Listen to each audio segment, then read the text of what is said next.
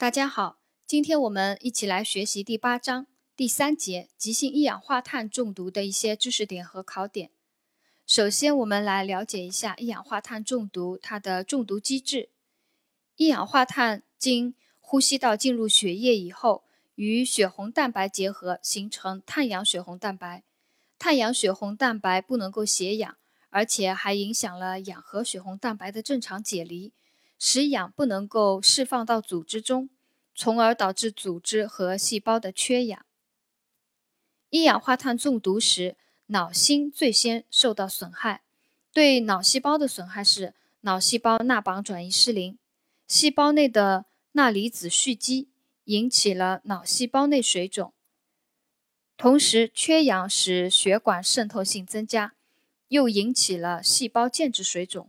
最终导致脑血管循环障碍，造成缺血性坏死以及大脑白质发生广泛脱髓鞘病变。一氧化碳中毒对心脏的呃损害是可以发生心肌坏死。啊，我们对这个一氧化碳中毒它的中毒机制做一个了解就可以了。一氧化碳的临中毒的临床表现。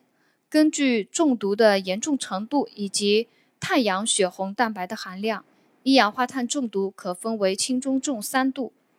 轻度中毒的病人可出现搏动性剧烈头痛、头晕、恶心、呕吐、无力嗜睡、心悸、意识模糊等，碳氧血红蛋白浓度可在百分之十到百分之二十。中度一氧化碳中毒的病人，除上述症状加重以外，常出现神志不清，多为浅昏迷，面色潮红，口唇呈樱桃红色，脉快，多汗，血液中碳氧血红蛋白浓度为百分之三十到百分之四十。啊，如果有个题里面啊，病人出现了面色潮红，口唇樱桃红色啊，一氧化碳中毒的话，那么病人他是已经达到了一个中度中毒的水平啊。重度一氧化碳中毒病人出现深昏迷、抽搐、呼吸困难、面色苍白、四肢湿冷、全身大汗、血压下降，最后可因脑水肿、呼吸循环衰竭而死亡。血液中碳氧血红蛋白浓度可高于百分之五十。呃，重度一氧化碳中毒病人昏迷、抽搐、呼吸困难、面色苍白、四肢湿冷、全身大汗、血压下降，最后因脑水肿。呼吸循环衰竭而死亡，碳氧血红蛋白浓度高于百分之五十。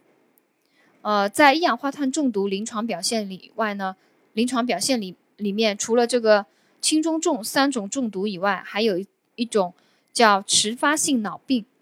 就又叫神经精神后发症，是急性一氧化碳中毒病人在清醒后，经过两到六十天的假预期。可以出现以下一些临床表现：第一个，精神意识障碍，患者出现幻视、幻听、忧郁、烦躁等精神异常，少数可发展为痴呆，还可出现椎体外系神经障碍，患者出现正常麻痹综合症，部分病人表情缺乏，肌张力增加，肢体震颤及运动迟缓，还可出现。椎体系神经损害及大脑局灶性功能障碍，患者出现肢体瘫痪、大小便失禁、失语失明等。啊，一旦患者在呃在一氧化碳中毒清醒以后，经过了两到六十天，又出现了上述这些症状呢，呃，可以判断病人发生了一个叫迟发性脑病。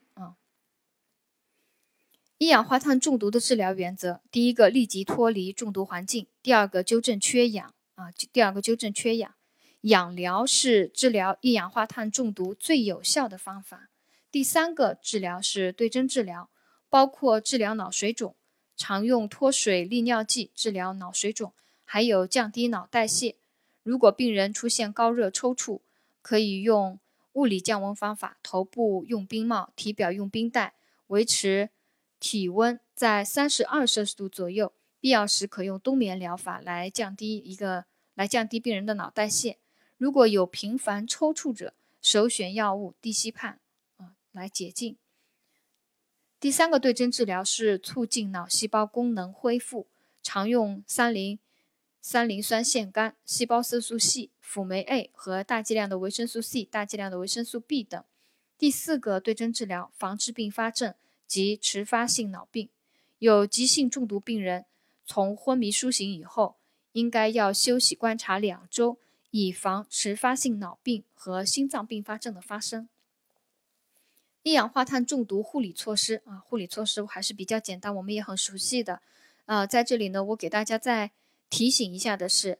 呃，第一个用鼻导管给高浓度氧啊，用鼻导管给高浓度氧，浓度是百分之六十，流量是八到十升每分钟。呃，如果有条件的，可使用高压氧舱治疗。鼻导管给氧是鼻导管给高浓度氧。啊，浓度是百分之六十，流量是八到十升每分钟。还有一个就是清醒后仍要休息两周，并向病人及家属解释可能会发生迟发性脑病